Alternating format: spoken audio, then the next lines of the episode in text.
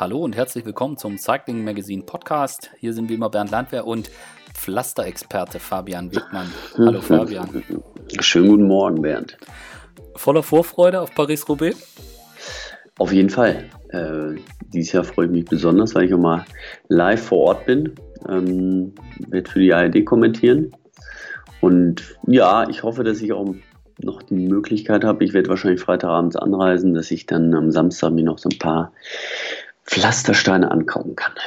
Oh. Eins werden mit dem Pflaster sozusagen. Oh, du mischst dich dann unter. Also nicht hinlegen. du mischst dich dann unter die Hobbyfahrer und äh, holperst, holperst da über den Carrefour de Labre. Äh, genau, ich probiere das ja mal. Ja, ich habe das ja letztes Jahr gemacht, äh, vor der neunten Etappe der Tour. Äh, ging über einige Pflasterstücke, bin ich die letzten fünf gefahren. Morgens irgendwie 40 Kilometer und äh, hatte natürlich auch keine Handschuhe dabei, weil ich dachte, ja, sind ja nur ein paar Kilometer, aber ähm, habe ich dann noch hinterher gebüßt mit ein paar Blasen an der Hand. Aber das war ganz gut, um mal wieder äh, mitzufühlen, weil oft sieht man auf der, im Fernseher gar nicht, wie, wie heftig diese Pflastersteine wirklich sind. Mhm. Das, äh, man sieht ja meistens auch immer nur die Spitzengruppe. Es sind immer Leute, die noch ordentlich Power haben, schnell drüber fahren und da sieht das relativ einfach nur aus. Ich meine, mittlerweile hat man mit Super Slow Motion auch ganz schöne äh, Eindrücke, aber ähm, das sieht immer noch viel einfacher aus, als es ist und viel glatter vor allen Dingen. Ja. Ja, es gibt ja den Ausspruch, das ist wie als würde, also ich glaube, John Degenkopf hat das gesagt, äh, das ist, als würde man die ganze Zeit gegen die Bordsteinkante fahren. So. Ja, genau. Von einer zur anderen. Und zwar genau 54,5 Kilometer lang. Ja. Das klingt Fantastisch. also für alle, für alle, die sich das noch nicht angeguckt haben, fahrt dahin, nehmt ein Fahrrad mit und fahrt da mal drüber. Dann stellt ihr relativ schnell fest, dass das nichts mit dem Pflaster in, in Münster oder so zu tun hat, sondern dass das richtig übles Ding ist. So ist es, ja. Also äh, das ist schon was ganz, ganz anderes. Was ich faszinierend finde bei Paris, also es ist ja mehr oder weniger der Anachronismus des Radsports, ja, überall wird gefeilt und noch ein Gramm und was weiß ich was. Und bei den Fahrrädern, die zu leicht sind, da wird dann genau geguckt, wo man die Zusatzgewichte montiert am Rad, im Lager versteckt, dass es im Schwerpunkt am besten ist. Und da wird Zeug und Shishi gemacht und Paris-Roubaix ist halt einfach knallhart übers Pflaster, äh, heroisch und altertümlich und irgendwie komplett das, das Gegenteil von dem, was man sonst in diesem Hightech-Radsport sieht. Ja. Aber. Aber. Äh, stimmt, stimmt schon, aber ähm, also gerade Roubaix, ähm, da gab es ja auch in der Vergangenheit immer viele, haben sich schon immer viel Gedanken gemacht, was man, ja. wie man das irgendwie, wie man das Rad verbessern kann, damit man da besser drüber kommt und äh, ich sage, in den 90ern war ganz viel, haben sie mit, mit Federgabeln probiert und äh, mit irgendwelchen Dämpfungen. Und davon ist man ja ähm, mittlerweile wieder komplett weg. Ähm, man hat schon so ein paar Räder, die man vielleicht ein bisschen länger baut, ein bisschen breiteren äh, ein bisschen breitere Gabel, damit die Reifen auch durchkommen. Ähm, heute geht echt alles äh, über die Reifen ähm, Reifen und Laufräder, die werden dann getestet. Ähm, früher hat man auch immer extra Laufräder gebaut und gebastelt für Roubaix, extra eingespeicht, verlötet die Speichen, damit sie steifer sind. Ähm, heute fährt man da äh, ja auch mit Carbonfelgen ganz normal drüber. Aber ähm, das meiste, was getestet wird, ist eigentlich, sind die Reifen und der Luftdruck. Genau. Ähm, damit wird eigentlich am meisten hantiert bei Roubaix. Ah, genau, also so wäre mein, meine Ausführung auch zu Ende gegangen. Ich hätte gesagt, es sieht von außen aus wie so ein, wie so ein, ähm, ja, wie so ein ur, uraltes Radrennen und völlig heroisch, aber es ist dann doch auch eine Technikschlacht und ähm, wo nichts dem Zufall überlassen wird. Und ich finde es auch, ja, was du angesprochen hast, da gab es ja irgendwie diese Hedgehog-Systeme, irgendwie von Cannondale, Anfang der 2000er wo die Fahrer auch gesagt haben, wo der Vorbau dann so ein bisschen gefedert hat und die sagen auch, ja, es war jetzt, dass sie schneller gefahren sind, konnten sie nicht beobachten, aber hinterher taten die, die Fingergelenke und so weniger weh, weil das ist ja das, was viele, viele Fahrer dann halt sagen, dass das dass irgendwie jedes Gelenk fühlt sich dann irgendwie an wie Gicht und mhm. äh, es tut dann ja, ist halt unglaublich ermüdend, äh, auch für den Oberkörper. Also deswegen, man muss da, deswegen sind auch nur wirklich Athleten immer da vorne. Ähm, da muss man schon auch Power in, in, den Armen auch haben, weil wenn die das hinterher nicht mehr halten können auf den letzten 50 Kilometern, dann kann man noch so viel Power in den Beinen haben. Wenn der Oberkörper ermüdet, dann äh, ja, fährt man in der nächsten Kurve geradeaus. Ja. Und es ist also ein absolut sowieso so ein, so ein, so ein Rennen, wo die, wo die Power eine große Rolle spielt. Und ich glaube auch, wo man im Kopf einfach Bock drauf haben muss. Ich glaube, mhm. wenn du dieses Rennen, wenn du da nicht ein Fable für hast und das irgendwie geil findest, dann, äh, dann kannst du da auch nichts werden. Ich glaube, dass da nee, extrem nee, viel im Kopf das ist. muss man wirklich lieben, ja. ja. Nur kurz dazu, also ähm, Sagan und der hatten ja letztes Jahr was ausprobiert mit Specialized.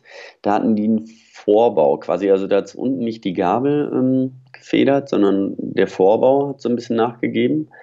Ähm, das war aber wohl noch nicht ganz ausgereift. Also ich weiß nicht, ob du dich noch dran Ja, ja, der, mit dem, mit dem Imbusschlüssel. Nach dem Schraubenschlüssel gefragt und hat immer, immer angefangen, da äh, während des Rennens äh, den Vorbau festzumachen oder locker. Ich wusste es gar nicht. Also ich glaube, er hat einfach nur die Federung damals äh, nachgestellt.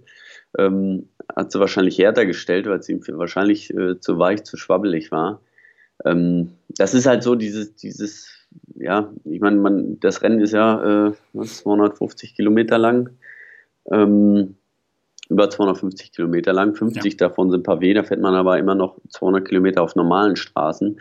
Und wenn man, dann muss man, dann muss das Rad natürlich steif sein in der Situation. Ne? Der, ähm, also die 200 Kilometer kann man nicht mit irgendwie aus einem Schaukelstuhl fahren deswegen ist das immer ähm, relativ schwierig, da so das Mittelmaß zu finden. Es wird immer wieder gebastelt. Ich meine, die, die Teams, die, die fahren schon oft im, äh, ja, im November, Dezember äh, oder Ende November fahren sie ähm, nach Roubaix zu den Pflastersteinen und ähm, fahren da mal drüber und testen schon mal Material. Das ist halt gerade, wenn man jetzt ein Team wechselt, wenn ein Fahrer ein Team wechselt, hat er ein neues Rad, ein neues Material und ähm, dann ist es oft schon so, dass die da anfangen zu testen um mal zu gucken, wie, wie verhält sich das äh, und, und dann auch noch einen Vorlauf zu haben, weil wenn man jetzt andere Reifen haben will, was auch immer, ähm, andere Laufräder vielleicht nochmal testen will ähm, oder nochmal was entwickeln will, dann, das dauert natürlich ein paar Monate. Ne? Das kann man, das reicht nicht, wenn die zwei Tage vorher einmal drüber fahren und sagen, ja, der Reifen ist gut oder der Reifen ist schlecht oder das Laufrad ist schlecht, dann kriegt man ja nichts Vernünftiges bis zum Renntag dann hin. Ja.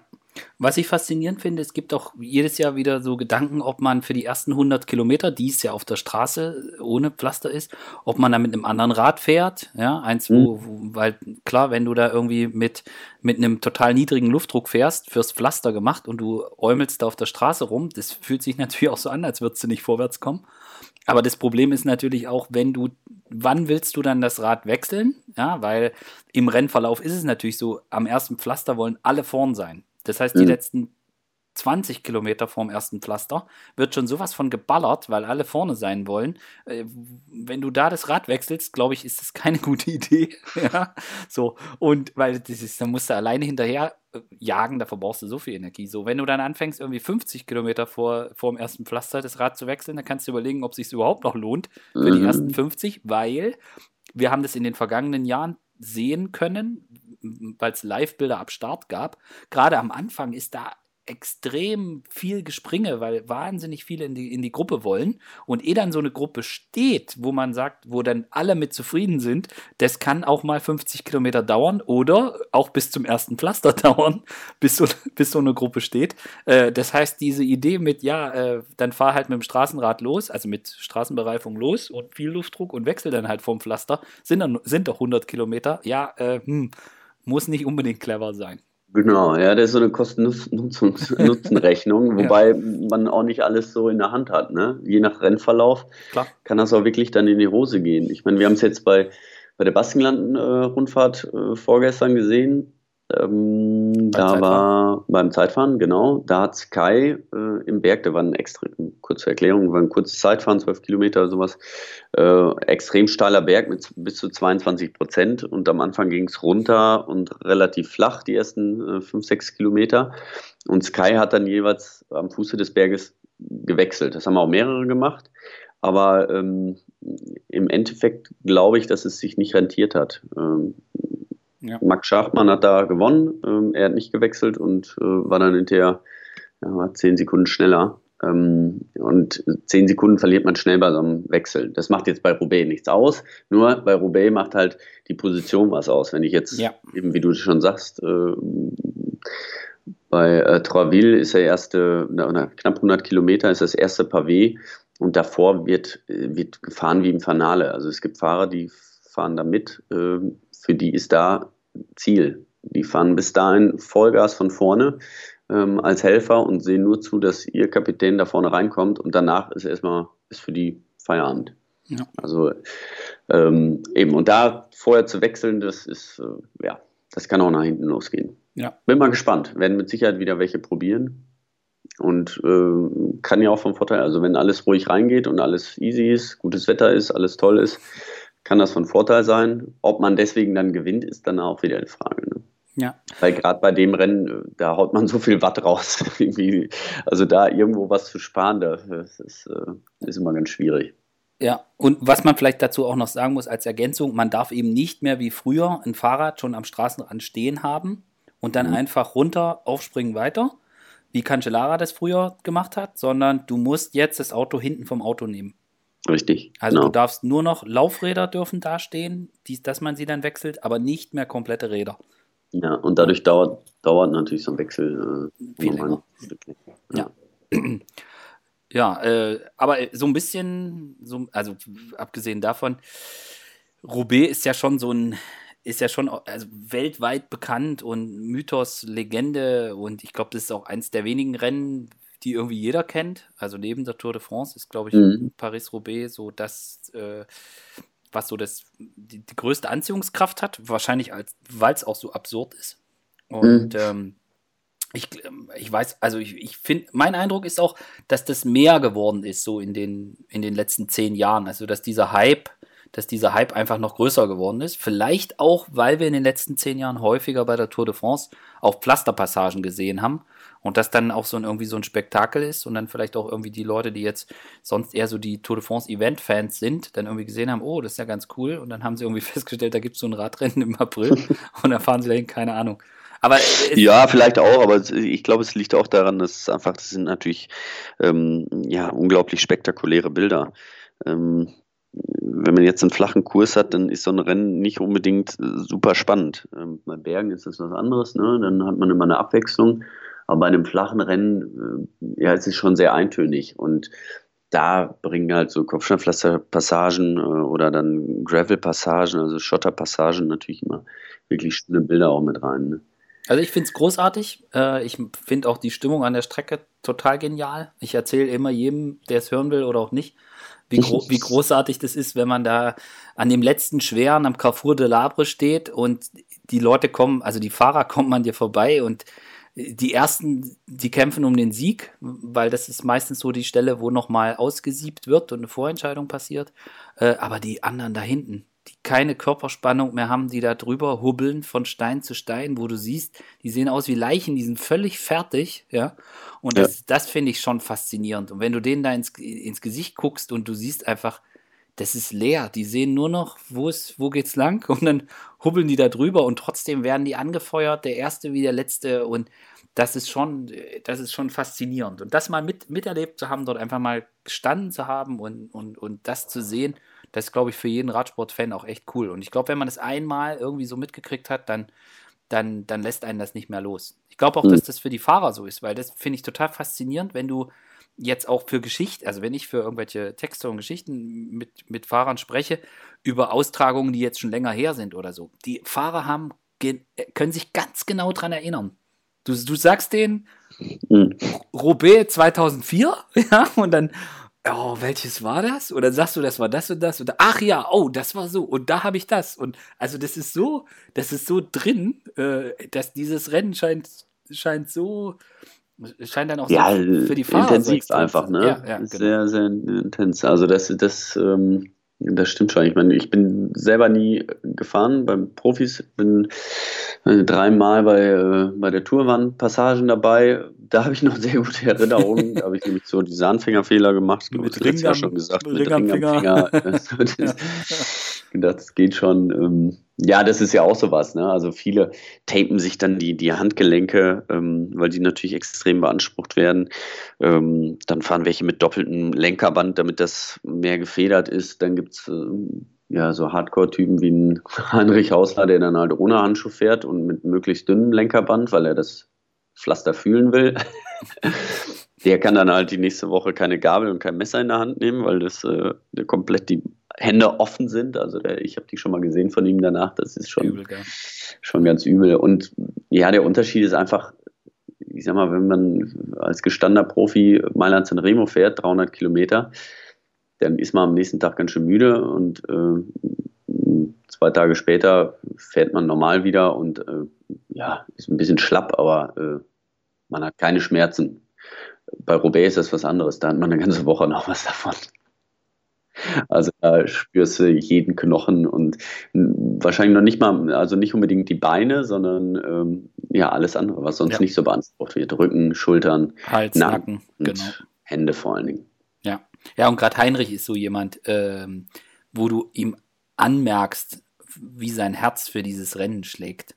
Ja. Also das ist, das finde ich total faszinierend, wenn man so Jungs, oder auch bei John Degenkolb, ich meine, die Geschichte, mit dem er rettet das Juniorenrennen, obwohl er da nie gestartet ist, hat sicher jeder Hörer mitgekriegt. Ja. ja. Ähm, und und, und äh, das hat John Degenkolb gemacht und einer der ersten, die da gespendet haben, war Heinrich Hausler.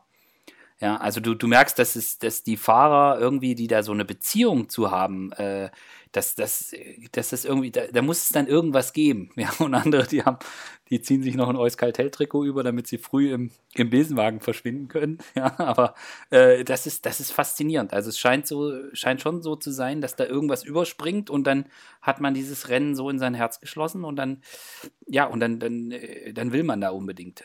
Ja. Mhm. Faszinierend. Ja, das ist schon ein schönes Rennen. Sprechen wir über die Strecke. Ähm, es gibt einen Skandal. Ich weiß nicht, ob du es mitgekriegt hast. Sprich, nein, anscheinend nicht. Der Wald von Ahrenberg ist nicht mehr 2400 Meter lang, sondern nur noch 2300. Die haben nachgemessen und haben festgestellt, er ist, er ist nur noch 2300 oder er ist nur 2300 Meter lang. Äh, sie haben sich irgendwie. Das liegt wahrscheinlich daran, dass äh, einer mit dem, damals mit einem normalen Fahrradtacho noch drüber gefahren ist. Ähm, und halt nicht gerade drüber gefahren ist, sondern in Schlangenlinien, um den Steinen auszuweichen. Und dann hat er natürlich 100 Meter mehr gehabt. Ja, das wäre eine schlüssige Erklärung. Wie auch immer, äh, also leichter wird er nicht. ja, aber er ist, wir wissen, dass er jetzt nur noch 2300 Meter lang ist. Aber das ist ähm, der Wald von Arnberg, kennt jeder, glaube ich, jeder Hörer. Ansonsten googeln.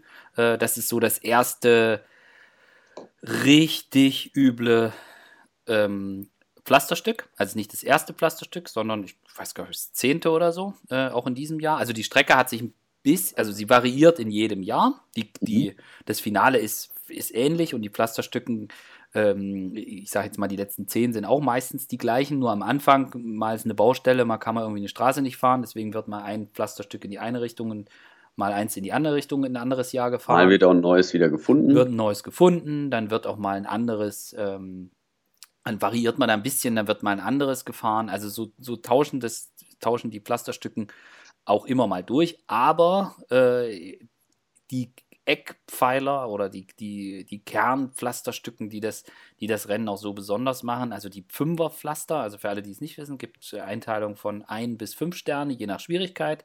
Ein Stern ist, äh, geht noch und fünf ist, oh Gott, ja. Und, ähm, und da gibt es halt von dem Fünferpflaster gibt es jetzt nicht so viele und das eins des, der übelsten, äh, das ist halt der Wald von Ahrenberg, wo es einfach eine Schneise gerade durchgeht und vorher fahren die, glaube ich, mit 65 auf dieses Pflasterstück rein und da wird es auch richtig hektisch. Äh, da wird, da wollen alle vorne sein Da, äh, das Pflasterstück ist halt, wie gesagt, 2,3 Kilometer lang. Die pflügen extra noch, theoretisch könnte man an der Seite fahren, ja, auf dem, auf dem Rand, aber die stellen auf die eine Seite die Gitter und auf der anderen Seite wird, fährt nochmal der, der Bauer drüber mit, mit dem Flug, damit man nicht auf dem, man auch unbedingt auf diesem Pflasterstück fahren muss. Und das ist auch eine der Schlüsselstellen. Und, ähm, genau. Das ist ja jedes Jahr irgendwie anders. Früher gab es das auch, dass man nebenher fahren konnte. Wie gesagt, das äh, wollen sie jetzt nicht mehr. Das gibt schon seit ein paar Jahren nicht mehr, genau. genau. Und die haben ja. dieses Jahr mussten die irgendwie, also das, die Pflasterstücken, die werden von den Lamy de ähm, Paris-Roubaix, also von so, einem, von so einem Verein, werden die da gepflegt, äh, die Pflasterstücken. Und beim Wald von Arnberg, da haben die, glaube ich, nicht, also dieses, dieses Jahr extrem viel ausbuddeln müssen und ausbessern müssen und wieder einsetzen müssen. Also es ist schon beeindruckend, was die, was die Jungs da machen. Ja, ja. Äh, die, ja. Das, die das pflegen. Und ja, wir haben es ja letztes Jahr schon gesagt, da gibt es das, das, Rennen stand ja vor 1965 oder so mal vor dem Aus. Äh, da gab es irgendwie nur noch, keine Ahnung, 20 Kilometer oder sowas. Äh, Kopfsteinpflasterpassagen und das wurde dann schon mehr oder weniger immer Massensprint entschieden.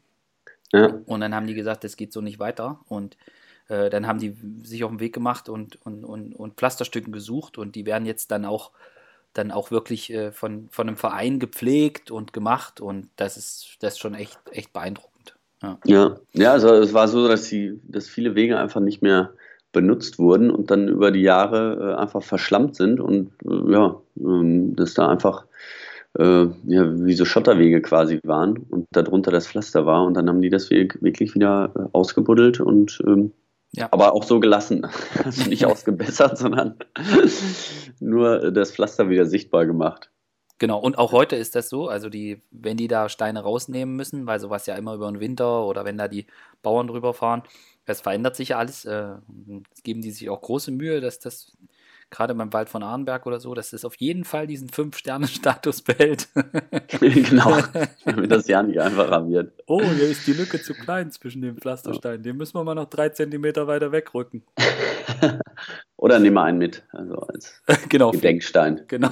Oh, das gibt es sicher auch jedes Brief, Jahr. Briefbeschwerer, das mit Sicherheit. Dass ja. die Leute da das Zeug rausbuddeln. Genau, und genau. Ähm, äh, Wald von Arnberg dieses Jahr sicher wieder eine der Schlüsselstellen. Äh, ich glaube, irgendwie knapp 100 Kilometer vom Ziel, irgendwie 95 oder so. Äh, ansonsten. 160 sind sie durch. Genau, also ansonsten, ähm, ohne jetzt hier alle, alle durchzugehen, äh, die anderen Fünferstücken, die auch, ich sage jetzt mal, äh, enorm von Bedeutung sind, äh, Mont Saint-Pével, auch drei Kilometer lang, Fünferpflaster, das ist dann ja so 40 vor Ziel und dann geht es relativ relativ Schlag auf Schlag. Und das letzte, wie vorhin angesprochen, äh, Carrefour de Labre. Richtig. Von da ist es dann auch nicht mehr weit. Und dann dieses, dann gibt es nochmal das letzte Pflasterstück, also immer an den Bändern oben drüber wird dann rückwärts gezählt, wie viele Pflasterstücken es noch sind. Ja, es sind in diesem Jahr 29, geht es mit der 29 los. Und das letzte ist nur noch so ein, ja, der, so, so, so, ein Fußweg ist das auf dem Weg zum Velodrom und da sind auch Pflastersteine eingelassen mit den Siegern. Ja, und ja. das ist dann ja, das ist, das Fußgängerzone. Ist eine, nicht ganz vier, vierspurige Straße, aber mit einer Allee in der Mitte und dann ähm, da hat man nochmal Pflaster gelegt, so 300 Meter, wo man dann einfach nochmal auf die Allee dann quasi einbiegt und ja, also das äh, war noch nie rennentscheidend. Nee. Ähm, aber es ist irgendwie schön, dass da auch dieses, dieser Stein drin ist und äh, für, für, jeden, der da gewonnen hat, das finde ich schon, haben sie schon mhm. irgendwie nett gemacht. Und ja. weil, weil sonst kommst du da ja lang, wenn dieses Rennen ist, kommst du da ja lang und weißt gar nicht, dass da dieses Velodrom dahinter ist. Also ist jetzt nicht, ist jetzt genau. auch so ein bisschen für, für vielleicht die Fans, die da sonst mal hinfahren. Ja, und dann geht es ins Velodrom, da fahren sie noch anderthalb Runden. Und das finde ich jedes Jahr faszinierend, wenn die, da, wenn die da einbiegen und dann diese Geräuschkulisse hoch, hochkocht und du siehst wie die einfach voll im Eimer sind. Und dann gibt es ja. die, die eckigsten Sprints der Welt. ja, das, äh, das wird wirklich wieder spannend. Also das, das ist auch mal äh, spannend zu sehen, weil eben man fährt nicht nur rein ähm, und dann bis ins Ziel, sondern man muss noch, also anderthalb Runden fährt man halt. Und da kann es natürlich auch sein, dass man sich da so ein bisschen ins Gehege kommt, dass eine andere Gruppe da reinkommt. Aber irgendwie, äh, ja, kriegen sie es jedes Jahr einigermaßen, einigermaßen hin. Ne? Ähm, ja, ich, ich, bin wirklich schon, schon gespannt auf die Stimmung. Ähm, letztes Jahr, als die Tour-Etappe da war, war ja nicht Ziel auf dem Velodrom, das wäre zu viel gewesen. Ähm, das hätte man logistisch einfach gar nicht hingekriegt. Ähm, aber ähm, da war die Stimmung ja schon gut, aber in so einem Stadion, da ist natürlich nochmal was ganz anderes. Da ja. freue ich mich dies dann auch wirklich. Ja, ich finde das, also die haben ja jetzt auch da so eine riesen Leinwand, also da kannst du, kann ja jeder, der da drin hockt, kann da wunderbar das Rennen gucken.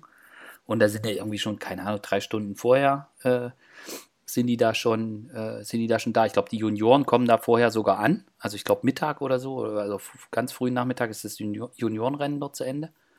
Und äh, ja, da sitzen dann die Leute schon drin und gucken da das Radrennen. Und ich finde es immer faszinierend, wenn die einbiegen, weil das ist so ein, man sieht natürlich auf der Leinwand, die kommen näher und der Helikopter drüber und es ist halt voll und, und es ist wie so ein Grummeln, dieses Geräusch. Und dann biegen die ein und dann wird das ganz laut, denn das schreien alle auf und äh, das ist jedes Jahr, jedes Jahr irgendwie wieder so ein, so ein, so ein Gänsehautmoment.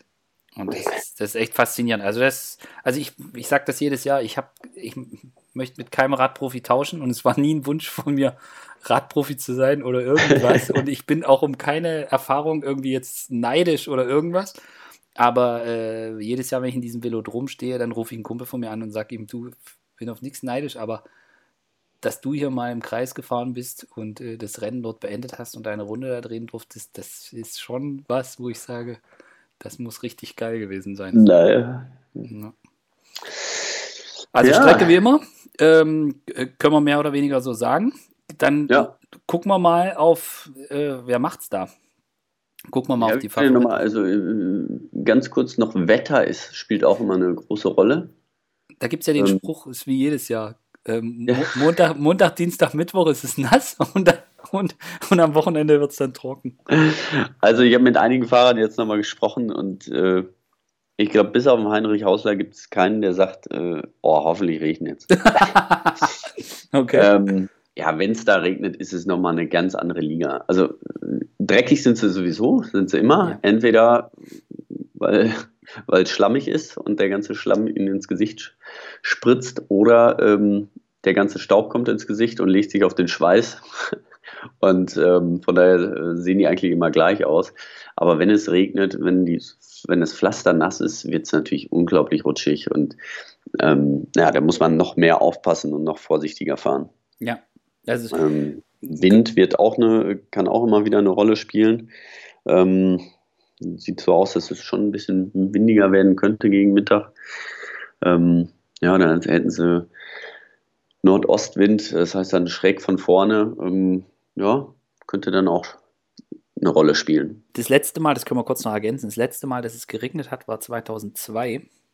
Ja, das ist ein nasses Roubaix also so lange ist das schon her. Ja, ja. Und ich habe eine kleine, also ich habe mit ein paar Leuten gesprochen und will noch eine kleine Geschichte machen, als es das letzte Mal regnete weil es echt äh, zum Teil witzig ist. Also A kann sich jeder komplett dran erinnern, wie das war. und und es ist schon witzig, was die Leute sagen. So, also ähm, Andreas Klier hat gesagt, ja, wenn es regnet, ja, Augen zu und durch. Und Rolf Alter, Rolf Alter gesagt, also das ist eine ganz schlechte Idee. das, ist halt, das ist halt schön.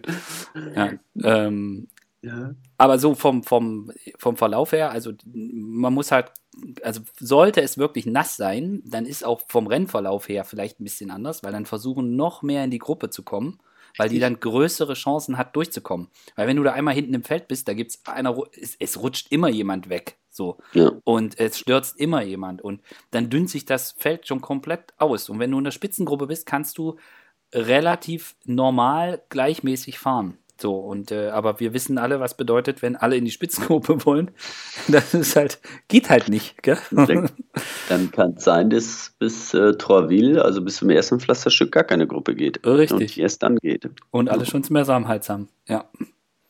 Total. Ja, genau. Also das, das, äh, so wird das auch sein. Also ähm, wenn es regnet, ähm, dann wird das Rennen, denke ich mal, noch schneller als, äh, als wenn die Sonne scheint. Ja, und auf jeden Fall härter. Mhm. Gucken wir mal auf die Jungs, also wir sind uns einig, es ist die, die Jungs, die Bock auf das Rennen haben, äh, die, die ausreichend Anpressdruck mitbringen und die, die vor allen Dingen richtig Watt treten können. Genau. Äh, das sind die, die wir da vorne erwarten. Ähm, ja. Gibt's für dich, gibt's für dich einen, wo du sagst, das ist für mich der Top-Favorit dieses Jahr? Ähm, wenn Van der Poel fahren würde, Dann wäre er mein Top-Favorit. Aber er fährt leider nicht. Sein Team ist nicht eingeladen, er hat keine Wildcard gekriegt, er fährt ja nicht in der World Tour. Ähm, und das finde ich wirklich schade, weil ähm, also er ist für mich so, ähm, er hat jetzt äh, gestern, glaube ich, auch schon wieder gewonnen. Äh, Secret de la Saat äh, hat er Massensprint gewonnen. Also der ist im Moment in so einer Bombenverfassung. Ähm, und wer ihn gesehen hat bei der Flandern-Rundfahrt, äh, da ist er gestürzt, äh, und zwar richtig, richtig über den Lenker gegangen, war eigentlich also in, in der, einer entscheidenden Situation. Ähm, Bevor haben alle schon abgestiegen, dann ist er ging, doch wieder hingekommen und wird hinterher noch Vierter. Also ähm, brutal. Das war wirklich brutal. Aber äh, weil er nicht dabei ist, wir haben es jetzt gesehen bei der Flandern-Rundfahrt, da hat jetzt keiner so überragend. Äh, nee. Also von den Favoriten, die wir festgelegt haben, ähm, ist keiner so gefahren, dass man sagt, okay, den müssen wir auf jeden Fall.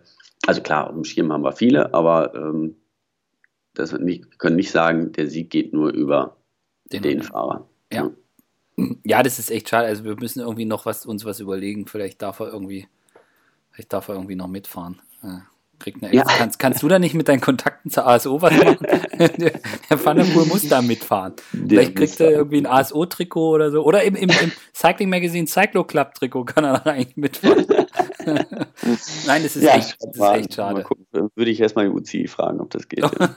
ja, nee, das ist, das ist echt bitter. Aber ja, guck mal doch mal. Peter Sagan ist, muss man sicher auf dem Zettel haben, aber bei ihm ist es halt wirklich so, dass er noch nicht da ist, wo er im vergangenen Jahr zu den Klassikern war. Also ihm, ihm fehlt es halt noch und das sieht man auch. Und ähm, Enrico Potschka hat das ja auch nach der Flandern-Rundfahrt gesagt. Sie haben extra geguckt, dass sie, dass sie das Rennen vielleicht nicht noch beschleunigen, sondern eher gucken, dass es, dass es ein bisschen ruhiger wird, dass er lange Kraft sparen kann, dass es nicht früh schnell gefahren wird.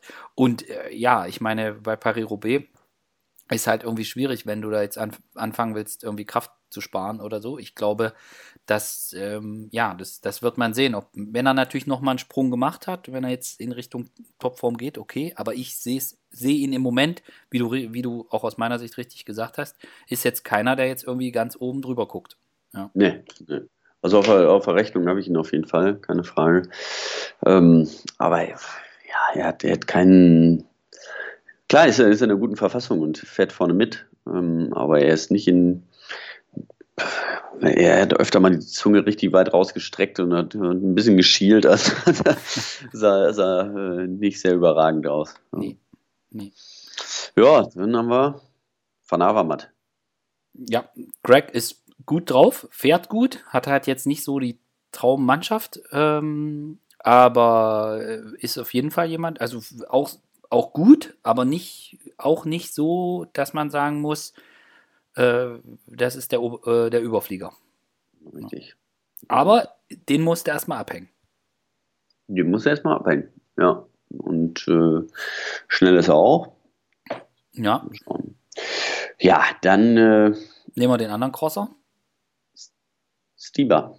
Nee, ich meinte, ich wollte auf Vote van Art. Vote van Art, ja. Mhm. Aber wir können auch erst über Stieber reden ich glaube, der hatte einfach zu früh seinen, seinen Formhöhepunkt, oder? Der sah gar nicht gut aus. Bei der ähm, Runde jetzt. Bei der Flandern-Rundfahrt war, ist er wirklich abgehängt worden. Ähm, und zwar nicht an einem, an so einem neuralgischen Punkt, sondern einfach, äh, ja, er konnte einfach nicht hinterherfahren. Ja. Äh, er war einfach komplett leer und da ging, ging gar nichts mehr bei ihm. Ähm, vielleicht hatte er ja was, kann ja auch sein. Äh, ich weiß Oder einfach nicht. einen schlechten Tag. Einfach einen schlechten Tag kann auch sein, aber ähm, ja, aufgrund der Leistung bei, äh, bei Flandern ist er für mich nicht der, der Top-Favorit. Ich meine, sie haben, der König müssen wir, ist ein starkes Team, ist es äh, das Beste jetzt der diesjährigen Saison. Sie haben ein wahnsinnig starkes Team, gute Fahrer und ähm, der Sieg geht schon über die. Also die, sie werden wieder alle, alle anderen Teams werden auch wieder auf De König äh, schauen. Ja. Aber äh, Stieber ragt nicht raus ja, da haben wir noch Wort von Art. Krasser Typ. Ich auch ein bisschen was zu. Ja. Hat, ist jetzt bei der Runde nicht so überragend gefahren wie jetzt Van der Poel. Nee. Aber den musst du unbedingt auf der Rechnung haben. Und gerade wenn es je rutschiger, je vote. ja, also, genau. Also gerade gerade je schwieriger die Bedingungen sind, desto desto mehr können die Crosser von ihrem Bikehandling profitieren. Ja. ja. Und Jumbo Visma, ich meine, die haben dann A haben sie eine ganz gute Mannschaft für die Rennen. Ja, also wir haben da diesen äh, Amund Grundal Jansen, der da mhm. auch schon gut gefahren ist und ähm, äh, noch mehr Fahrer und auch Mike Teunissen, der äh, das Rennen in der U23 schon gewonnen hat und äh, auch gute Form hat und auf jeden Fall jemand ist, wo man sagen kann, äh, wenn da nur noch 15 Mann sind, nachdem es dann Ausscheidungsfahren gab, das, dann muss nicht sein, dass Wut da alleine ist. Ja, und das kann taktisch, kann taktisch natürlich auch eine Rolle spielen. Also der hat auch eine ganz, ganz gute Mannschaft. Ja, dann, wie sieht es aus mit, ja, fangen wir mal mit, oder ne, Van Baale. Dylan van Baale hat sich van Baale. mega stark bei der Runde. Ja. War lange Zeit vorne raus und musste alles von vorne fahren. Ja. Ist dann wieder eingeholt worden, aber ähm, also er hat, äh, ist er, hat ein absolutes Formhoch und äh, ist mit Sicherheit auch top motiviert. Also das könnte jemand sein, der ja, der, er kann auch ein langes Finale fahren. Also er kann auch früh rausfahren und ähm, und dann lange ja, bis zum Schluss vorne bleiben. Äh, das Stehvermögen hat er auch. Ähm, also er war so ein bisschen so die Entdeckung bei Flandern, würde ich sagen. Ja, also für alle, die es jetzt nicht mehr so ganz auf dem Schirm hatten, der hatte sich die Hand gebrochen und ähm, war erst zu Copy Bartali wieder eingestiegen äh, Ende März. Und ähm, also die Form kommt jetzt bei ihm. Und das, was er bei der Runde gezeigt hat, war extrem gut. Ich weiß halt nicht so genau, wie das mit der Hand und dem Pflaster ist. Das also, frage ich mich auch. also, wenn das alles, wenn das alles top und super und, und merkt gar nichts und so, mhm. ähm, dann kein Problem. Aber ich, ja, also weiß ich jetzt nicht, keine Ahnung. Aber wie er da, also wenn der keine Probleme hat mit Lenkerhalten, mit Trampeln hat er keine Probleme gerade. Nee, genau. So. Und das ist, also für mich, für mich, also vorausgesetzt, er hat keine Schwierigkeiten. Ähm, was Lenkerfesthalten betrifft, ist das für mich wirklich einer der absoluten Top-Favoriten. Ja. Gerade in dieser Konstellation in diesem Jahr. Ja. Und das ist ja auch ein, ein, war und ist es sicher auch noch ein, ein, sehr, sehr guter Zeitfahrer. Das, was du vorhin gesagt hast, das ist wirklich jemand, der kann zeitig losfahren und der kann dann auch durchkommen. Ja. Ja.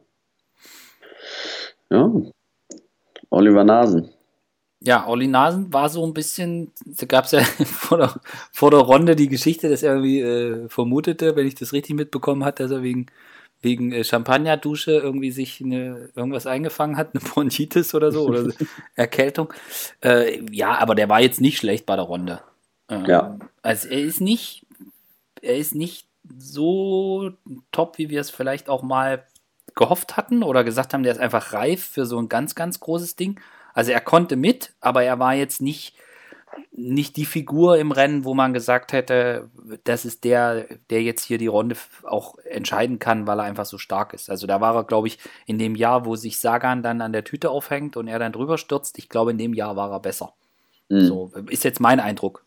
Ja. Und ähm, aber Roubaix kann der auch und die, die Age Dessert-Mannschaft hat ordentliche eine ordentliche Klasse, Klassiker-Fraktion dort mit äh, Stein Vandenberg und Sylvain Dinier, äh, letztes Jahr Zweiter. Ja. Ähm, die haben da schon eine gute Truppe dabei. Ja. Bin ich mal gespannt. Weiß nicht, wie, wie siehst du Olli Nasen? Ja, äh, ähnlich. Also er hat ähm, ja nach ähm, Sanremo habe ich gedacht, ähm, der räumt jetzt richtig ab. Mhm. Ähm, aber da ist er auch extrem stark berghoch gefahren. Ähm, das ist ja. natürlich immer was anderes als, ähm, ja, als dann diese Kopfsteinpflasterrennen. Ähm, vielleicht hat er doch zu viel, ja, zu viel trainiert am Berg, ähm, dass er da besser wird und ähm, mhm. ihm fehlt dann auf dem Flachen so ein bisschen der, der, die Power. Ja. Kann, ja, aber ja, wie, wie gesagt, dadurch, dass wir, dass wir es relativ breit verteilt haben dieses Jahr ähm, und es nicht den einen gibt und auch Quickstep so ein bisschen beröckelt, sag ich mal. Also die Dominanz auf jeden Fall. Hat er absolut eine realistische Chance. Ja, kann halt sein, dass dann irgendwie drei Mann wegfahren und in der Gruppe dahinter sitzen dann Vandenberg, Delier und Goujon und sagen, hier, wer will, der fährt. Ja, wir nicht. ja. ja. Ähm, möglich, möglich ist das. Muss man halt, äh, mal, muss man halt mal gucken, wie es dann, wie es dann läuft. Ja. Ja, aber mit Nico Denz hat er auch noch einen guten Helfer dabei, ne? Genau, der wird wahrscheinlich wieder eine Aufgabe bekommen in den, für, die ersten, für den ersten Teil des Rennens, aber äh, vielleicht darf er auch mal in die Gruppe oder so, keine Ahnung. Ja. Aber äh, Nico ist auf jeden Fall auch jemand, der extrem brennt für diese Rennen und der das einfach großartig findet und, und da denke ich mal, also wie die ganze Truppe äh, da mega motiviert ist. Ja, und ein bisschen Erfahrung hat Nico da jetzt auch schon. Ja. Genau, ist glaube ich schon, das ist jetzt sein viertes. Ja. Äh, Roubaix mittlerweile. Also ähm, da konnte er schon ein bisschen Erfahrung sammeln und ähm, ja, ist glaube ich eine ganz feste Größe da im Team. Ja. Bei dem Rennen vor allen Dingen. Ja. Ja. Aber von, von einem, der sehr schnell berghoch ist und vielleicht nicht so ganz schnell äh, in der Ebene, äh, zu einem, der, bei dem es genau umgedreht ist, äh, John Degenkolb, ja. Äh, der gesagt hat, äh, ja, ähm, also ich habe nach der, nach der Runde mit ihm gesprochen und er war, der ist super locker drauf. Ich glaube, er weiß, dass er stark ist. Mhm. Das macht viel aus. Und äh, gerade auch nach dem, nach dem letzten Jahr, wo es dann ewig nicht ging und Knie kaputt und dann der Sieg bei der Tour und er ist sehr locker und er weiß, er weiß, was er kann und er sagt, ja, zum Glück gibt es bei Roubaix keine Berge, weil da hat er Schwierigkeiten, aber auf der Ebene läuft's und auf dem Pflaster läuft's richtig.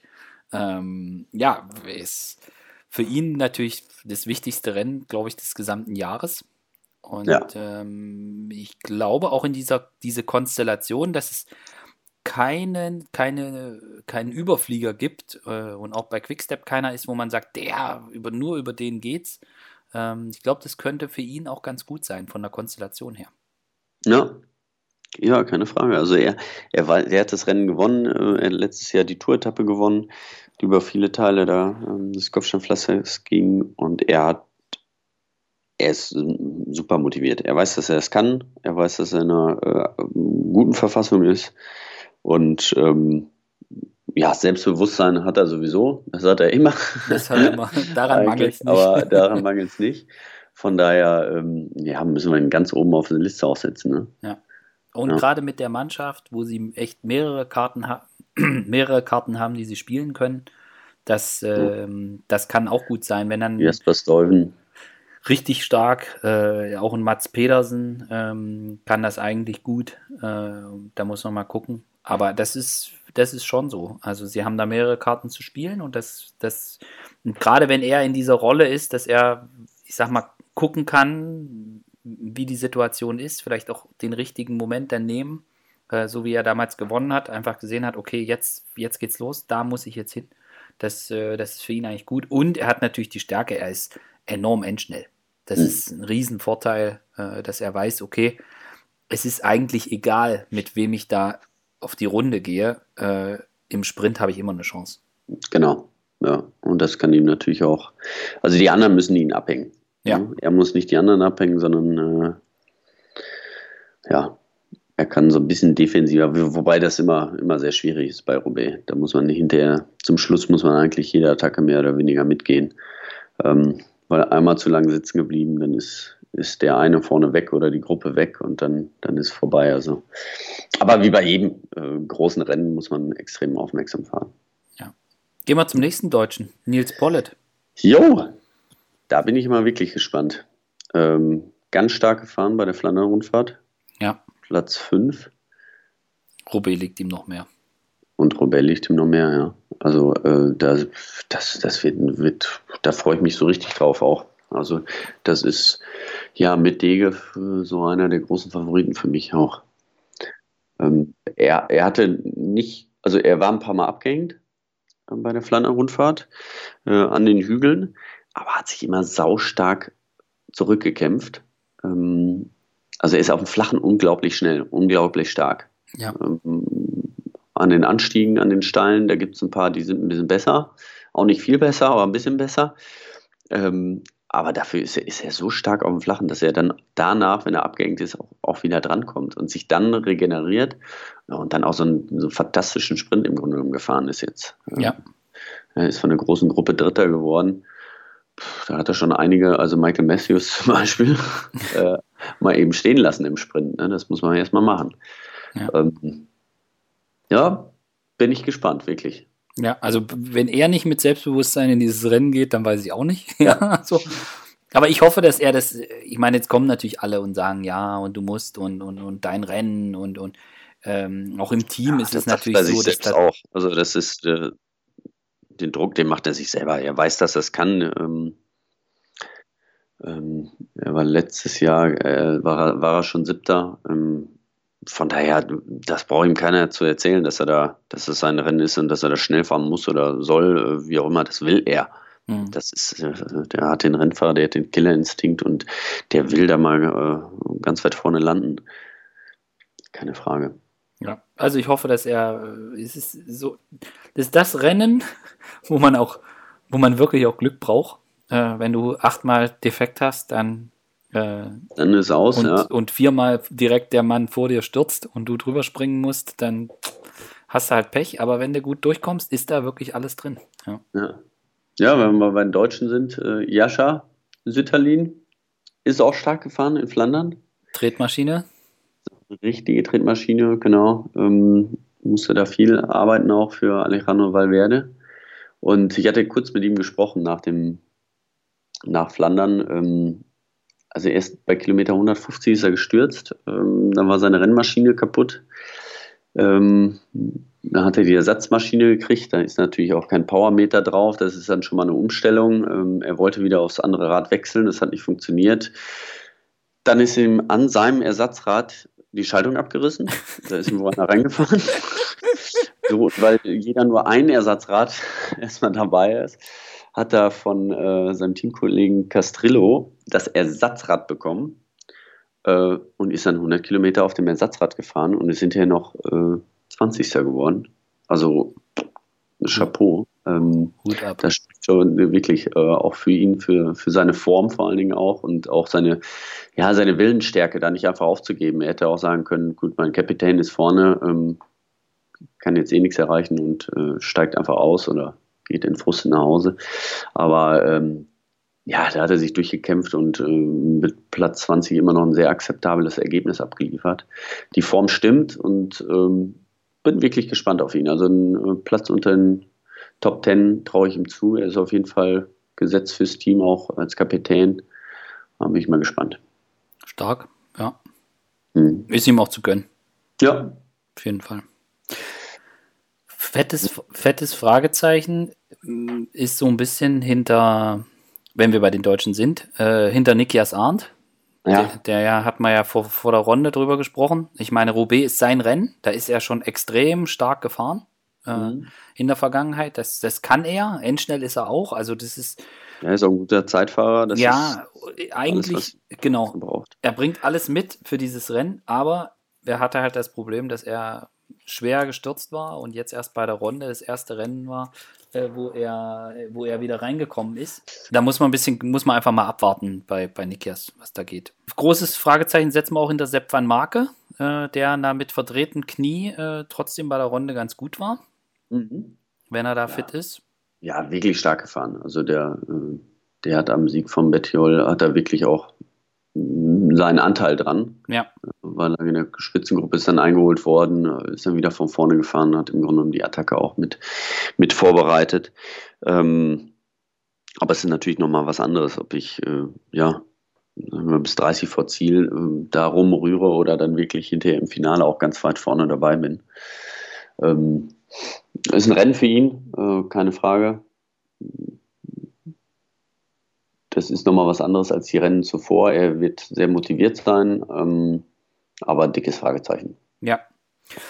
Ich freue mich noch auf äh, Florian Seneschal, Quickstep, mhm. junger Mann, der sowas, glaube ich, richtig gut kann. Da bin ich echt gespannt. Also, das ist für mich auch einer so, wo ich sage, huh, mal gucken. Ja, gerade in dieser Konstellation, dass er da vielleicht freie Fahrt kriegt. Und auf äh, Neo Stan de Wolf bin ich auch gespannt, äh, der in der U23 das Ding, glaube ich, schon gewonnen hat. Und da bin ich mal gespannt, wie der sich jetzt bei den Großen schlägt. Ja. Ja, das ist ja manchmal, also es gibt Fächen, die haben das in der U23 gewonnen, sind dann durchgestartet und sind, ja, bei den Profis auch immer gut zurechtgekommen. aber es gab auch einige, ähm, ja, die es bei, bei der U23 gewonnen haben und hinterher kaum noch in Erscheinung getreten sind. Ähm, das ist immer nicht der absolute Garant, aber natürlich schon, schon ein Wegweiser. Ja, dann kann man einfach mal gucken, wie, wie die sich, genau, wie die sich dann schlagen. Wollen wir noch kurz die Deutschen einmal durchgehen? weiß nicht, ich glaube 13, 13 Starter haben wir und auch wirklich einige mit viel, viel Erfahrung. Ähm, vorneweg ist, glaube ich, Markus Burkhardt, der ist schon 13 Mal gestartet, das ist jetzt das 14. Mal, dass er bei Roubaix startet. Ähm, in der momentanen Liste steht er auf Platz 10, also 10, 10 Mal ist er das durchgefahren. Bernhard Eisel steht auf Platz 1, irgendwie der 15 Mal durchgefahren. den kriegt man gar nicht kaputt. Aber ähm, ja, dann haben wir auch einen äh, Schillinger bei Borans Grohr, der ist schon achtmal gefahren, fährt jetzt das neunte Mal. Ähm, wird mit Sicherheit auch, ja, ähm, auf jeden Fall sind es gut, sehr gute Helfer für, für ähm, Peter Sagan. Ähm, dann haben wir André Greipel, der sicher sehr motiviert ist. Mhm. Ähm, er wäre sehr gerne bei der Flandern-Rundfahrt auch am Start gewesen, da hat sein Team leider keine Einladung gekriegt, aber ähm, ich glaube, er ist in einer ganz guten Verfassung.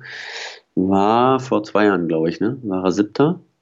Ja. Also es ist auf jeden Fall was für ihn, je nachdem, wie das Rennen verläuft. Also wenn eine größere Gruppe ankommt, äh, muss man mit ihm, kann man mit ihm auch schon mal rechnen. Wobei er bei Roubaix auch immer, wenn er gefahren ist, immer sehr äh, aktiv gefahren ist. Also mhm. er hat sich da nicht auf seinen Sprint verlassen, sondern er ist immer, hat immer richtig viel vorne rumgerührt und hatte da auch Spaß dran. Ähm, aber ist auch schon mal ne, ein Fahrer, der schon mal in die Top Ten da reingefahren ist. Genauso wie Marcel Sieberg.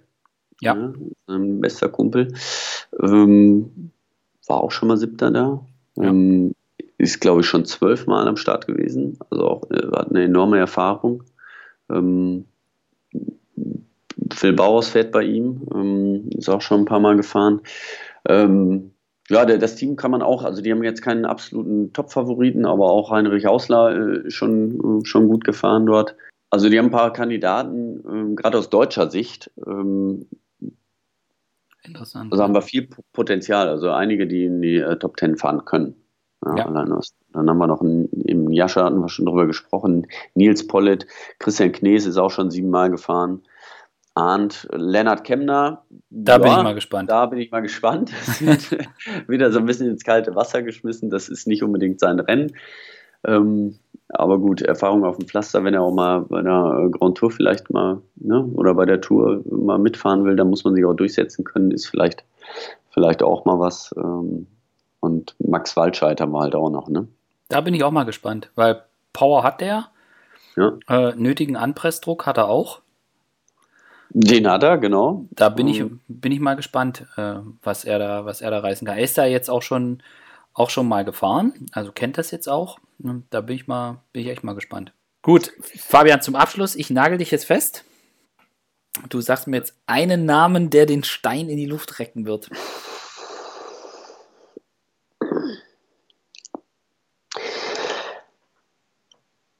Ich sage